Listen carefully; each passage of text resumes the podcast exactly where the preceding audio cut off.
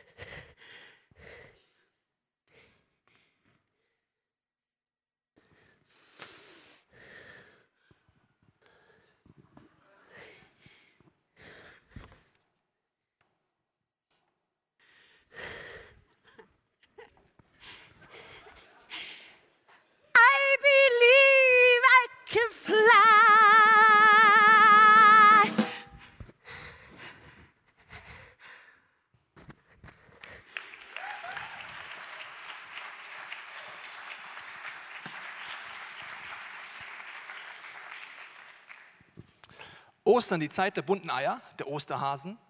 Wer von euch hat schon einen Osterhasen gegessen dieses Jahr? Vorbildlich. Ja, die anderen machen es vielleicht erst morgen, aber diese Osterzeit ist ja voller Überraschungen. Nicht nur, dass Helga, ich mittlerweile weiß, wo die Ostereier herkommen, dass sie das vor mit Leidenschaft gemacht hat, aber wir wollen heute etwas tiefer gehen. Wir wollen an die Ursprünge der Ostertradition gehen, was hinter dem steckt, was wir so jedes Jahr feiern. Und dazu möchte ich euch mitnehmen auf eine Zeitreise 2000 Jahre zurück dem Ursprung von Ostern. Und zwar geht es dort um drei Kreuze.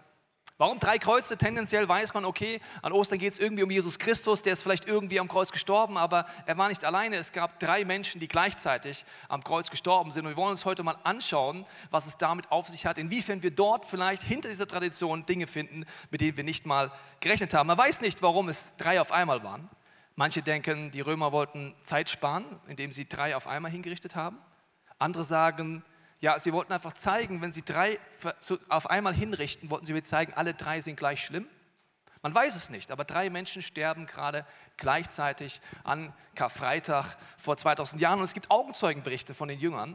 Und ich nehme mich mal mit, was sie berichten, besonders über die zwei, die links und rechts von Jesus dort sterben. Der eine heißt folgendermaßen über Lukas 23. Auch einer der Verbrecher, die mit ihm gekreuzigt worden waren, lästerte. Bist du denn nicht der Christus, der versprochene Retter, dann hilf dir selbst und uns. In einer anderen Übersetzung heißt es, steig herab von diesem Kreuz, wenn du wirklich Gott bist. Ich habe mir überlegt, was ist mit diesem Mann passiert, dass obwohl er selber im Sterben ist, jemand anders, der stirbt, verspottet, lästert und anfängt, ihn zu verhöhnen. Sein Herz war offensichtlich hart geworden über die Jahre. Er hat offensichtlich Dinge erlebt, die ihn zu einem Punkt gebracht haben, ich nenne es mal ein Kreuz der Rebellion. Obwohl drei Meter von ihm Jesus Christus stirbt, verhöhnt er ihn und sagt, wenn du Gott bist, dann steig doch dort herunter. Und ich glaube, wir alle kennen so Momente, egal ob du dich als Christ bezeichnest oder nicht, wo wir uns wünschen würden, dass Gott heruntersteigt zu uns. Vielleicht ist es eine Situation, wenn dein Kind krank ist und du sagst, Gott, wenn es dich wirklich gibt, dann steig herunter und mach mein Kind gesund. Oder du hast eine Beziehungsherausforderung oder hast früher erlebt, wie deine Eltern in Scheidung kommen und du denkst dir, Gott, wenn es dich wirklich gibt, dann komm herab und errette diese Ehe, diese Beziehung. Oder ein Mensch, der dir sehr am Herzen liegt, liegt vielleicht im Sterben oder hat eine schwere Krankheit und du denkst dir, Gott, wenn es dich wirklich gibt, dann steig herab und heile die Person. Heile die Person, die mir so wichtig am Herzen liegt. Und ich glaube, wir kennen diese Momente schon sehr gut und die Herausforderung ist, dass wir alle, egal ob gläubig oder nicht gläubig, zwei Gottesbilder haben. Das eine ist in meinem Kopf. Das ist das, was ich weiß. Das ist das, was ich denke über Gott. Das andere ist in meinem Herzen. Das ist das, was ich fühle. Auch wenn du heute sagst, du hast mit Gott nichts zu tun. Vielleicht sagst du, du bist Atheist. Kennst du vielleicht folgende Situation, dann sagst du deinem Kopf, Gott gibt es nicht. Aber kann es sein, dass in schweren Momenten, wenn das Leben wirklich hart mit dir umgeht, du vielleicht in deinem Herzen auf einmal eine Sehnsucht hast, dass es vielleicht doch Gott geben könnte. Vielleicht betest du sogar in Momenten, wo es dir schlecht geht. Obwohl du denkst, es gibt dir nicht, fängt dein Herz an zu hoffen in schweren Momenten, dass es Gott gibt. Wenn du sagst, du bist mit Gott unterwegs, du kennst ihn, auch dann hast du die Challenge zwischen Kopf und Herz. Dein Kopf weiß vielleicht viel über Gott. Vielleicht weißt du, dass er ein liebender Vater ist und dass er so beschrieben ist. Aber dein Herz denkt sich vielleicht auch manchmal, ja Gott, aber warum machst du dann nicht das, was ich mir wünsche? Das heißt, ich habe eine Herausforderung zwischen Kopf und Herz und kriege das nicht übereinander. Und was hier der Mann fordert, an diesem Kreuz der Rebellion, wie ich es nennen möchte, ist etwas, was Gott gar nicht erfüllen kann. Er sagt, wenn du Gott bist, steig darunter. Er weiß nicht, dass es Gottes Plan ist, an Ostern eben nicht runterzusteigen. Es war kein Unfall, dass Jesus am Kreuz stirbt. Jesus hätte bei der Gerichtsverhandlung, als er angeklagt wurde, bevor er gefoltert wurde, bevor er ans Kreuz ging, wurde er gefragt, stimmt das alles? Bist du der Sohn Gottes? Ja oder nein? Dort hätte er sagen können, war nur Spaß. Ich bin's nicht. Wenn er dort Nein gesagt hätte, wäre das alles nicht passiert. Das heißt, Jesus hätte es verhindern können selber. Dann die Römer, die damals an der Macht waren. Wie war das da? Die Frau von Pontius Pilatus, der die Verantwortung getragen hat und auch das Todesurteil vollstrecken konnte, hat einen Traum. Ich lese ihn dir mal vor.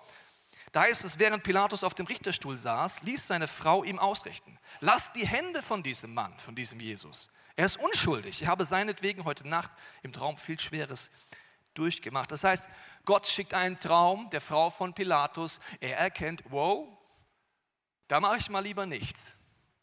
Das heißt, selbst auch die Römer ziehen sich ein bisschen zurück. Die Juden damals hatten gar nicht die Möglichkeit zu verurteilen. Das heißt, es war Gottes Plan. Er wollte, dass sein Sohn an das Kreuz geht. Wir müssen heute genauer angucken, warum das so war. Aber in unserem Leben, wenn wir harte Momente erleben, Schicksalsschläge, sind wir gar nicht weit entfernt von diesem Mann, der an dem Kreuz der Rebellion gerade stirbt. Vielleicht ist Gott für dich auch ein Tyrann, jemand, den du, mit dem du nichts zu tun haben möchtest oder den du nicht verstehst. Und harte Momente im Leben sind entweder dein Ende für dein Herz, nämlich das Ende, dass du in Bitterkeit endest, oder eine Wende. Und das passiert an der anderen Seite von Jesus. Dort stirbt auch jemand und der Augenzeuge, ein Jünger, berichtet über diese Person Folgendes. Aber der am anderen Kreuz wies ihn zurecht. Du bist genauso zum Tode verurteilt worden wie dieser Mann. Fürchtest du Gott nicht einmal jetzt? Wir werden hier zu Recht bestraft. Wir bekommen das, was wir verdient haben, weil wir haben Verbrechen begangen im Gegensatz zu Jesus. Der aber hier ist unschuldig, er hat nichts Böses getan. Dann sagte Jesus, denk an mich, wenn du deine Herrschaft antrittst. Also wenn du heute stirbst und bei deinem Vater im Himmel bist, denk an mich.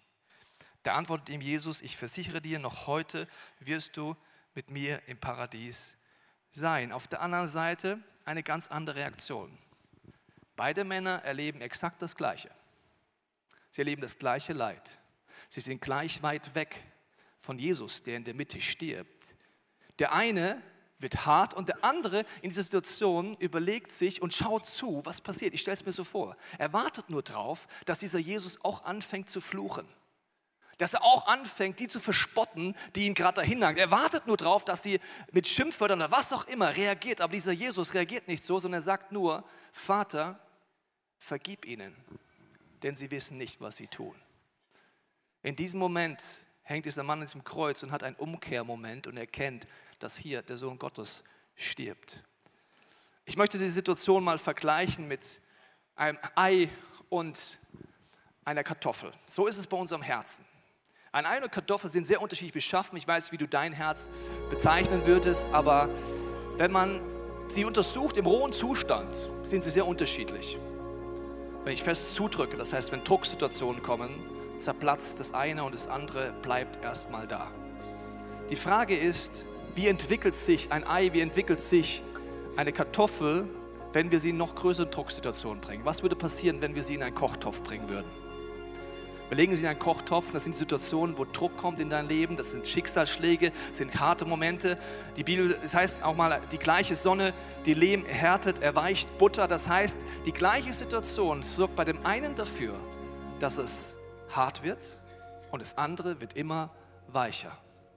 Die Frage ist also, die gleichen Dinge können passieren. Es kann dein Ende sein oder dein Wende sein. Du kannst hart werden oder weich werden, gerade im Leid, das du erlebst. Die Frage ist, wie komme ich jetzt von der einen Seite, von diesem Kreuz der Rebellion, rüber zum Kreuz der Umkehr? Nur indem ich an das Kreuz in der Mitte komme. Das ist der Kreuz, das Kreuz der Erlösung, wo Jesus Christus stirbt für dich und für mich. Und das Wort Erlösung ist ein altes Wort, es kommt aus dem Kontext damals, wo es Sklaverei gab.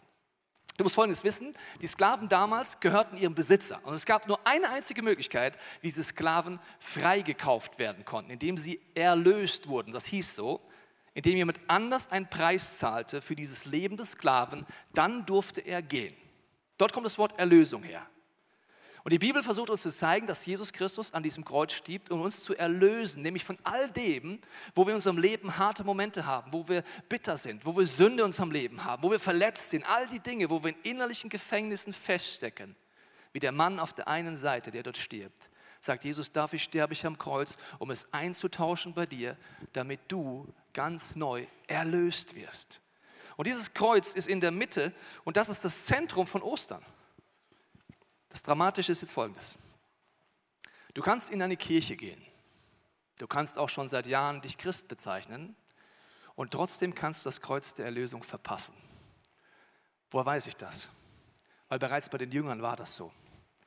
Die Jünger waren sehr eng mit Jesus unterwegs und trotzdem gibt es zwei Jünger, wo du siehst, der eine erkennt, was dort passiert und der andere nicht. Es ist Judas und Petrus. Petrus verrät Jesus aus Menschenfurcht. Er hat Angst, wenn er zu Jesus stirbt, dass er negative Konsequenzen hat. Judas verrät Jesus auch. Also sie machen den gleichen Fehler.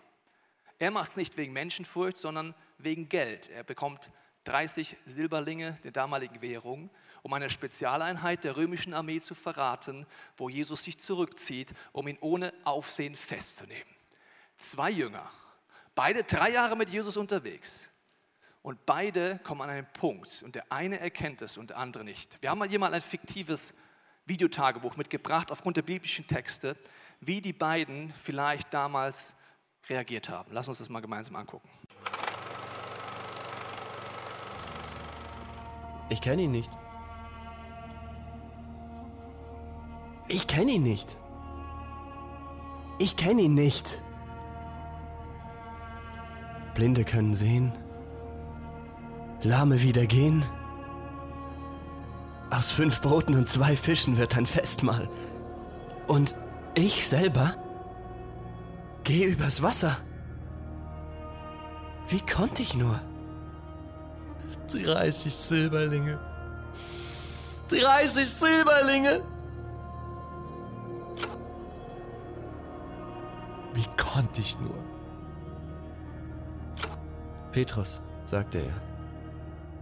Petrus, in dieser Nacht, ehe der Hahn zweimal kräht, wirst du mich dreimal verleugnen. Aber ich doch nicht.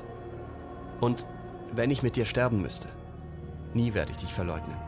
Niemals. Aber dann. Ich kenne ihn nicht. Kikeriki, Kikeriki. Ich habe ihn verraten, ausgeliefert, verkauft. Für 30 Silberlinge. Und ihm war es klar. Wer seine Hand mit mir in diese Schüssel taucht, der wird mich verraten. Ich war das. So stehst du dann da und weinst bitterlich. Du hast versagt. Du. Du hast es nicht geschafft. Auf der Auf der Zielgeraden Zielgeraden falsch falsch abgebogen. Sehenden Auges. Alles falsch gemacht, was falsch zu machen war. Da gibt's keine Vergebung, keine Gnade. Aus und Aus vorbei. und vorbei. Aber kein Verrat an Gott könnte so groß sein, als dass seine Barmherzigkeit nicht noch größer sein könnte. Das ist es, was zählt.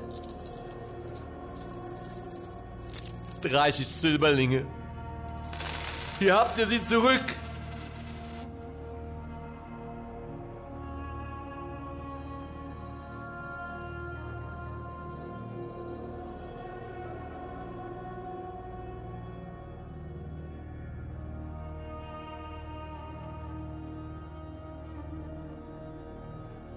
Judas? Wo gehst du hin?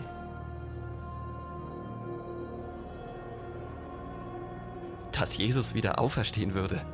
Damit hat keiner von uns gerechnet. Nach allem, was ich ihm angetan habe, begegnet er mir mit Liebe. Ja, ich kenne ihn.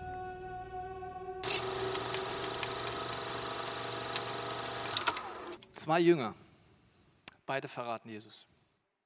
Beide sind in der Sackgasse. Beide waren mit Jesus unterwegs. Beide würde man heute als Christen bezeichnen. Der eine weiß, wie man ans Kreuz der Erlösung kommt und der andere nicht. Judas geht von dort weg und bringt sich um. So hoffnungslos ist er. Er kann sich nicht vergeben, was er getan hat und die Schuld frisst ihn auf. Das Dramatische ist an dieser Situation, dass ich selbst in der Kirche gehen kann oder was auch immer und religiös Dinge ausprobiere, genau wie Judas probiert Dinge. Er hat eine Sündenerkenntnis, er erkennt es, es war falsch. Er sagt, es tut mir leid. Das heißt, er geht auch auf eine Art um, er geht zu den Priestern in die Kirche sozusagen und will es in Ordnung bringen. Er bringt die 30 Silberlinge zurück und sagt, hier habt ihr sie zurück. Das heißt, er bringt sogar ganz praktisch etwas in Ordnung. Das heißt, er hat Sündenerkenntnis, er will umkehren, er geht zu einem Priester. Er bringt es wieder in Ordnung und trotzdem erlebt er nicht das Kreuz der Erlösung. Weil er nicht weiß, was es heißt, dass all die Last in seinem Leben, alles, was ihn runterzieht, Jesus für ihn gestorben ist, weil er ihn freikauft, indem er stellvertretend zu sich nimmt. Genauso dramatisch kann es in deinem Leben aussehen, wenn du diesen Jesus noch nicht so tief kennst.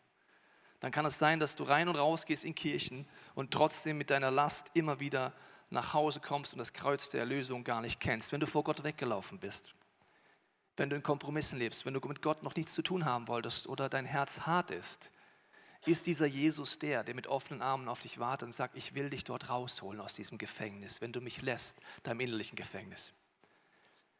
Wie sowas aussehen kann, heutzutage, so ein Petrus-Moment, wie jemand an dieses Kreuz der Umkehr und der Erlösung hinkommen kann, das schauen wir uns jetzt mal gemeinsam an, am Beispiel vom Leben von Bernd.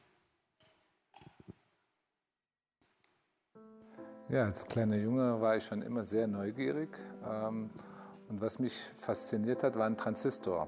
Heute ist das kein Problem mit Internet, da googelst du schnell mal. Aber damals hast, hat dir das keiner erklären können und auch mein Physiklehrer nicht. Dann bin ich in die Volkshochschule in den Elektronikkurs und habe dann beim John Pütz äh, erklärt bekommen, wie ein Transistor funktioniert. Bin als Ingenieur dann nach München gekommen ähm, und habe dann in der Luft- und Raumfahrt angefangen, zu arbeiten. Und das erste große spannende Projekt, äh, was ich dann tatsächlich machen durfte, war der erste Roboter im Weltraum. Ich meine, mehr geht nicht. Robotertechnik war zu der damaligen Zeit, wo ich anfing, also 85, ähm, eine ganz kleine Disziplin und äh, Leute hatten eher Angst vor Robotern. und dann noch im Weltraum. Und äh, ich kann mich erinnern, die NASA hatte den Kopf geschüttelt und gesagt, äh, nee, das wird nie was. Dieser Glaube, den ich quasi für mich entwickelt habe, äh, geht nicht, gibt es nicht. Das heißt, der Glaube an dich selbst, dass du alles, wenn du es wirklich willst, dann tatsächlich durchführen kannst. Und das hat ja bis zu einem gewissen Punkt auch immer funktioniert. Das, was mich äh, dann erwischt hat, ist letztendlich äh, eine Art Zahlungsunfähigkeit. Und ich musste mich dann irgendwann mal entscheiden zwischen Produkt oder äh, Vermögen und habe dann das gesamte Vermögen geopfert. Ähm, und das hat dann auch nicht gereicht. Petrus hat, wie wir alle, ähm, oft so einen Moment, wo wir so ein bisschen großmaulig sind. Das heißt, ähm, natürlich machen wir das und es ist überhaupt kein Problem. Und wenn man dann auf einmal feststellt, ui, das ist doch nicht so einfach, äh, ich kehre doch lieber wieder um. Oder wie Petrus dann in den äh, Hof kam, wo die Wachleute waren. Und da hat er nicht nur mitgelitten mit Jesus, sondern hat auch Angst gekriegt, ganz menschlich. Ich meine, Petrus war der stärkste von den Jüngern, auch mental. Und, äh, und hat, ist trotzdem eingeknickt. Das macht ihn aber auch äh, dahingehend sympathisch, dass wir wissen, selbst den stärksten Jünger, den Jesus da ausgesucht hat, hat es nicht geschafft. Was äh, man unterschätzt, es gibt tatsächlich einen Punkt im Leben, den man ähm, überschreitet, ohne es zu wissen. Und äh, das war eine, eine, eine Geschichte, die mich selber ähm, geschäftlich ähm, äh, quasi in den Ruin gestürzt hat. Und dann bist du auf einem Punkt, wo es überhaupt nicht mehr weitergeht, wo du selber sagst, ähm, entweder Kugel oder.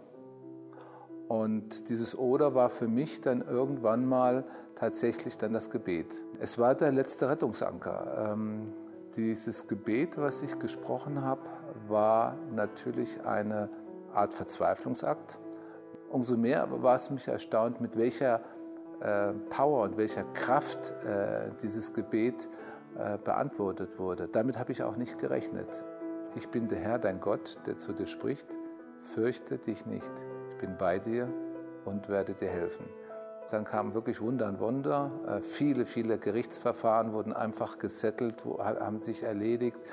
Äh, Finanzen haben sich aufgetan, haben äh, sich überbrückt. Selbst meine Mitarbeiter haben dann irgendwann gesagt, hey Chef, es geht hier nicht mehr mit rechten Dingen zu. Man muss sich überlegen, von dem quasi Ruin ist das dann praktisch Monat für Monat praktisch katapultiert. In dem Moment, wo du alles verlierst äh, und dir aus den Händen gleitet, dann ähm, hast du tatsächlich beide Hände wieder frei für neue Dinge. Und solange du an alten Dingen festhältst, ähm, kannst du es tatsächlich nicht machen. Vielleicht braucht es tatsächlich in meinem Leben so ein Schlag äh, sozusagen vom Bug, ähm, um eine Richtungsänderung äh, wirklich zu bewirken. Äh, wahrscheinlich hätte ich es anders nie, nie gemacht. Gott sitzt jetzt auf dem Fahrersitz und das ist als Unternehmer auch nicht so einfach, weil man ist gewohnt, selber das Steuer und das Gaspedal in der Hand zu haben und jetzt auf einmal nur ein Beifahrer zu sein, weder zu wissen, wo es hingeht, mit welcher Geschwindigkeit und äh, das muss man lernen. Das ist nicht so einfach und das ist auch ein Lernprozess, da bin ich ganz ehrlich, das muss ich täglich äh, immer wieder machen. Bernd beschreibt es, ja.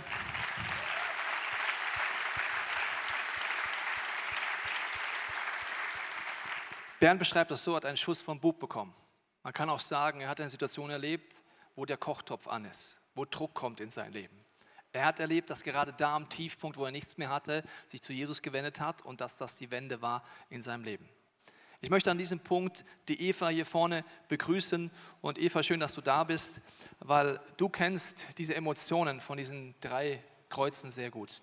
Das Kreuz der Rebellion in deinem Leben ein Punkt, wo du gut die Emotionen nachvollziehen konntest, die dieser Mann hatte. Wie kam es dazu? Ähm, als ich zwölf Jahre alt war, ähm, es war ein Samstag, ähm, hatte ich Kaffeedienst bei uns zu Hause. Mein Vater hat ähm, sehr viel gearbeitet, sechs Tage die Woche. Wir waren eine große Familie. Und ähm, am Samstagmorgen war es meine Aufgabe, dem Papa Kaffee zu machen und das Frühstück zu richten. Und an diesem Samstagmorgen habe ich das getan, habe ähm, dem Papa Frühstück gemacht, Kaffee hingestellt und habe ihn dann auf seinem Motorrad in die Arbeit gesandt. Und ähm, ich war zwölf und habe eine Stunde später ungefähr einen Anruf bekommen von einem Fremden, der mich gefragt hat, ob mein Vater Motorrad fährt. Und ich habe gesagt, ja, er fährt Motorrad. Und er hat mich gefragt, ob er eine blaue Kawasaki fährt. Und ich habe ja gesagt. Und dann hat er mir gesagt, dass mein Vater gerade einen schweren Motorradunfall hatte. Und ich war zwölf Jahre alt und ich wusste überhaupt nicht, wie ich mit der Situation umgehen sollte. Ich habe dann meine Familie alarmiert, meine Mutter ähm, angerufen. Die war an dem Tag nicht zu Hause und habe das dann abgegeben. Mein Vater wurde ins Krankenhaus gebracht, ähm, hatte Notoperationen und die Ärzte haben uns aber gesagt, es wird alles wieder gut. Ähm, es wird ein langer, harter Reha-Weg, aber das kriegen wir wieder hin. Und nach Komplikationen im Krankenhaus ist mein Vater dann leider plötzlich verstorben und auf einmal standen wir als ähm, ja, siebenköpfige, achtköpfige Familie ohne Papa da. Das ist der Moment, wo du gesagt hast, nach diesem Moment war es still in deinem Haus und viel Weinen bei euch zu Hause. Jetzt, was ging dir Kopf, du, durch den Kopf nach dieser Phase, die dann kam oder in diesen Wochen und Monaten danach? Also für mich waren viele Fragen in meinem Kopf. Ich habe mir ähm, viele Fragen über mich selber gestellt. Ich habe mir viel Schuld zugesprochen. Ich habe mich immer wieder gefragt, was wäre denn passiert, wenn ich den Kaffee nur eine Minute später hingestellt hätte, was, wenn ich noch was gesagt hätte zu meinem Papa, dann wäre er jetzt noch am Leben. Ich war unendlich wütend auf den Mann, der meinen Papa totgefahren hat. Ich, war, ähm, ich konnte nicht verstehen und war auch wütend auf meine Familie, wie sie getrauert haben. Ich konnte es nicht nachvollziehen, ähm, weil jeder trauert ja anders.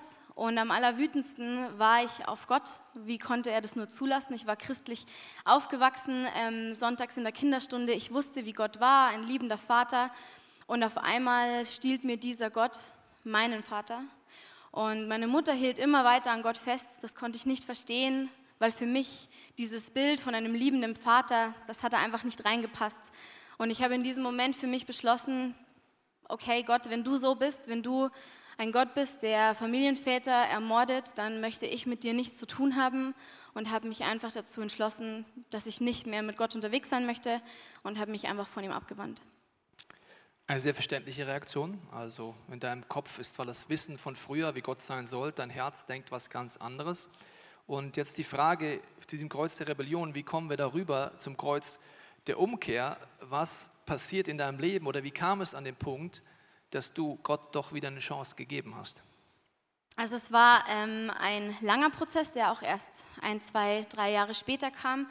Ich bin ähm, in dieser Zeit oder nach dieser Zeit immer noch in die Jugendgruppe gegangen, weil ich dort Freunde hatte und immer noch gern Zeit mit denen verbracht habe. Und an einem Samstagabend war ich in ähm, meiner alten Gemeinde auf einem Jugendevent und ich saß hinten in der letzten Reihe und habe mir nur gedacht, was seht ihr in diesem Gott? Wie könnt ihr ihn anbeten? Ihr habt keine Ahnung, wie dieser Gott wirklich ist. Er ist gemein, er ist böse, er mordet. Ihr habt keine Ahnung. Ihr betet hier was an, was ihr nicht versteht. Und eine Freundin von mir hat ähm, mich angeschaut hat mich nach draußen genommen aus dem Saal und hat gesagt, Eva, du erzählst mir jetzt einfach nochmal alles, was du denkst. Und sie kannte meine Geschichte und dann habe ich mich mit ihr hingesetzt und habe ihr das alles nochmal gesagt und habe ihr auch gesagt, was ich von Gott halte. Und das waren keine guten Dinge. Und dann hat sie sich das angehört und hat sie mir gesagt, okay, das bringen wir jetzt alles vor Gott, das kannst du ihm jetzt alles sagen. Und in meinem Kopf sind sofort die Alarmglocken losgegangen, weil mir klar war, in meinem Gottesbild, diese Dinge kannst du Gott nicht sagen, er ist immer noch Gott. Und ich habe gesagt, das geht nicht, keine Chance. Und dann hat sie das Ruder übernommen und hat gesagt, okay, ich mache das für dich. Und hat angefangen, ähm, wir saßen auf einem Parkplatz, Gott wüst zu beschimpfen, so wie ich es niemals mir trauen würde. Und nach einiger Zeit bin ich eingestiegen und habe einfach meine Frustration, meine Verletzung, meinen Hass auch auf Gott rausgeschrien, habe ihm alles gesagt, was ich dachte über ihn. Und als ich fertig war, in, ja, in meinem inneren Auge sah ich so dieses Bild, wie Gott hinter mir steht, mit verschränkten Armen und so mit dem Fuß tippt und langsam sagt, bist du jetzt fertig? Können wir jetzt wieder anfangen, gemeinsam zu gehen? Und in dem Moment habe ich gesagt, okay, ich habe mich umgedreht zu ihm und habe gesagt, Gott, Wir können nochmal anfangen, aber jetzt richtig. Gott sei Dank dürfen wir so mit ihm reden. Also in den Psalmen, vielleicht kennst du die Bibel, wenn nicht, lade ich dich ein, nochmal zu lesen. David betet dort sehr, sehr krasse Gebete, die auch so waren wie am Parkplatz. Vielleicht andere Worte, aber der gleiche Inhalt, weil es sehr wichtig ist zu machen. Jetzt, Eva, wie kommen wir denn jetzt von hier zum Kreuz der Erlösung? Weil dieser Startpunkt, dieser Umkehrmoment ist ja die Entscheidung, ich lasse Gott wieder an mein Herz ran. Ja? Obwohl ich eigentlich vor ihm geschützt habe. Wie hast du dann diese Wiederherstellung erlebt, dass dieses Kreuz der Erlösung in deinem Leben wirkt und wieder diesen Scherbenhaufen zusammenfügt? Also es war ein sehr, sehr langer Prozess. Ähm, ich bin einfach rangegangen an die Sache und habe gemerkt, dass in meinem Leben ganz viele Lügen waren. Ganz viele Lügen, die, ähm, ja, die in viele Bereiche sich reingeschlängelt hatten. Ähm, angefangen mit der Lüge, dass ich schuld bin an dem Tod von meinem Papa. Und ich habe Gott einfach gesagt, ich erlaube dir mit neuem Vertrauen, dass du diese Lügen aufdeckst und ähm, habe Stück für Stück diese Sachen angegangen. Lügen wie zum Beispiel, weil ich jetzt in einer kaputten Familie, in einer nicht kompletten Familie aufwachse, werde ich später auch keine intakte Familie führen können. Die Lüge, dass ich es zu nichts bringen werde, weil mir fehlt ja schon so viel in meinem, in meinem Werdegang. Und ähm, die Lüge, dass ich schuld bin am Tod meines Vaters, hat Gott aufgedeckt, die hat er ähm, aus meinem Leben genommen. Und diese ganzen Dinge sind einfach ein Prozess. Und was mir geholfen hat dabei, war, weil es mein Medium ist, einfach Worship. Das heißt, für mich war es einfach ein Geschenk, dass Gott durch diese Musik und durch die göttlichen Wahrheiten und biblischen Wahrheiten in den Texten, ähm, dass er die einfach in mein Herz pflanzen durfte und dass er dadurch immer mehr einen Weg bahnen konnte, wo seine Wahrheiten Platz finden und es ist nicht so, dass nicht immer wieder Lügen kommen, aber was einfach passiert, je mehr ich Gott vertraue und je mehr ich ihn da reinlasse, ähm, ich erkenne immer schneller, was eine Lüge ist, weil ich immer schneller zu Gott gehe und sage, Moment, so wie ich dich kennengelernt habe, so ist es nicht. Und ähm, diesen Prozess, den gehe ich immer wieder und es ist einfach ein schöner Prozess, weil Gott immer mehr in mein Leben spricht und diese Wahrheiten festpflastert. Was ich faszinierend finde, Eva, ist in deinem Leben zu sehen, wie Gott wirklich erlöst freikauft. Aus dem, was dich gefangen nimmt, aus dem, diese Bitterkeit, diese Traurigkeit. Und wenn man dich heute kennenlernt, bist du einfach ein lebendiges Wunder. Das ist dein Applaus. Vielen Dank fürs Erzählen.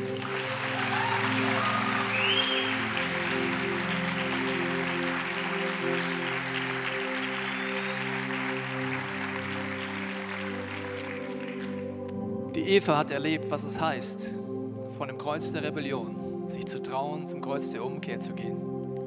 Sie hat erlebt in ihrem Leben die Wiederherstellung, die durch die Erlösung von Jesus Christus möglich ist. Jesus sagt mal über sich selber, es wird über ihn ausgesagt in der Prophetie Jesaja 61 heißt es, dass Jesus gesandt wurde, den Armen die frohe Botschaft zu bringen und die Verzweifelten zu trösten. Also jeder, der am Kreuz der Rebellion steht.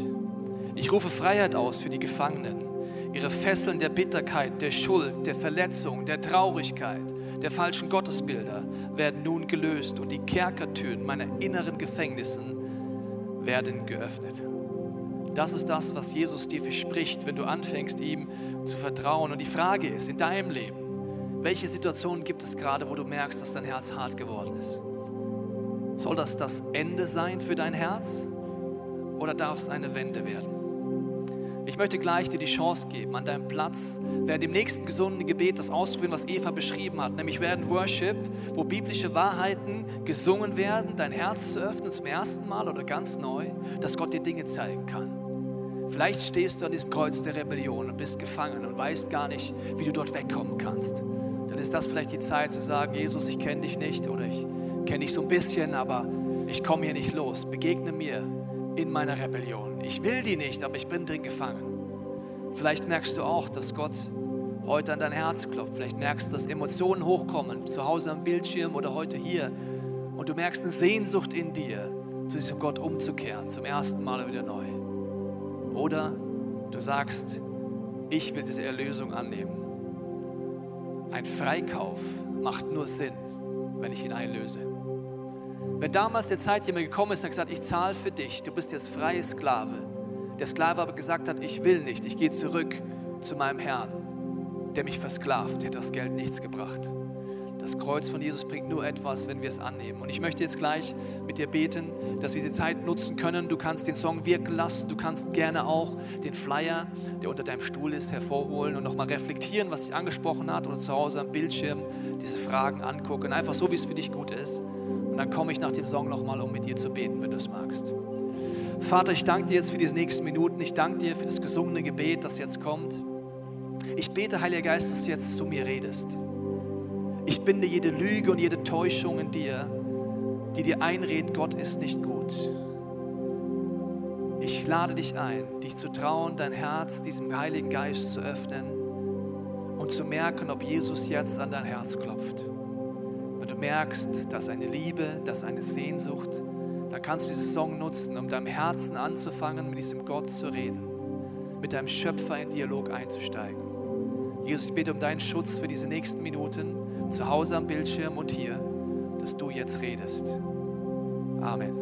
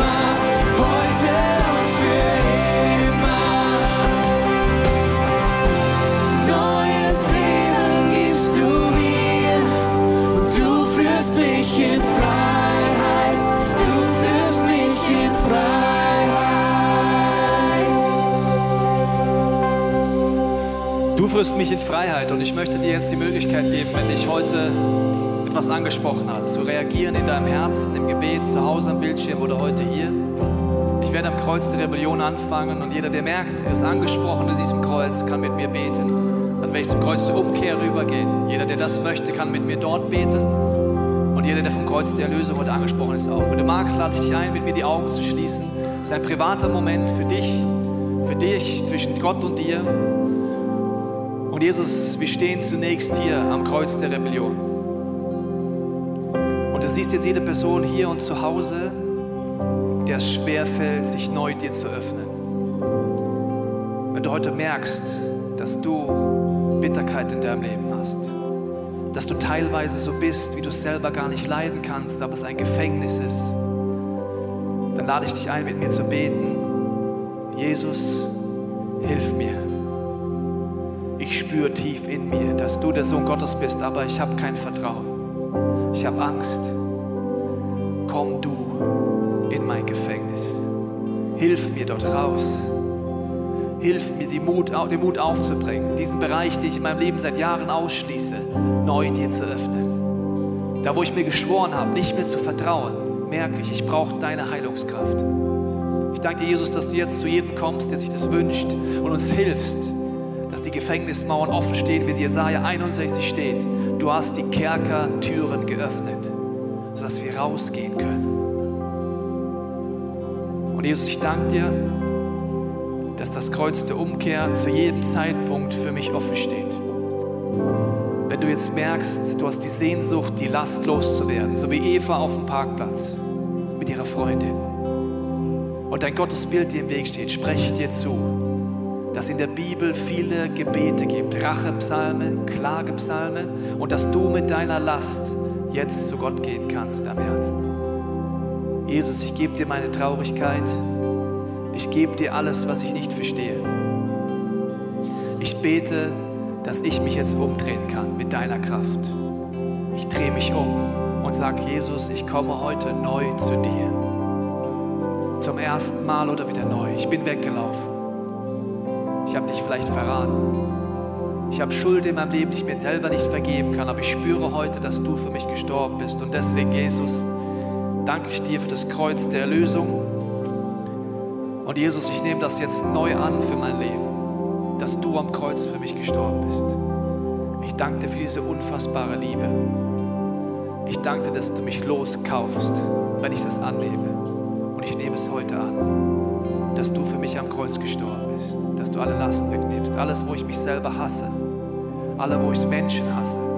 Ich lege es dir anders hin. Und ich segne dich jetzt, dass die Auferstehungskraft von Jesus, die an Ostern freigesetzt wird, wirkt in deinem Leben. Ich danke dir, Vater, dass das passiert. Amen. Wir hoffen, dass dir diese Predigt weitergeholfen hat. Wenn du Fragen hast, kannst du gerne an info at icf-moenchen.de mailen und weitere Informationen findest du auf unserer Homepage unter www.icf-moenchen.de.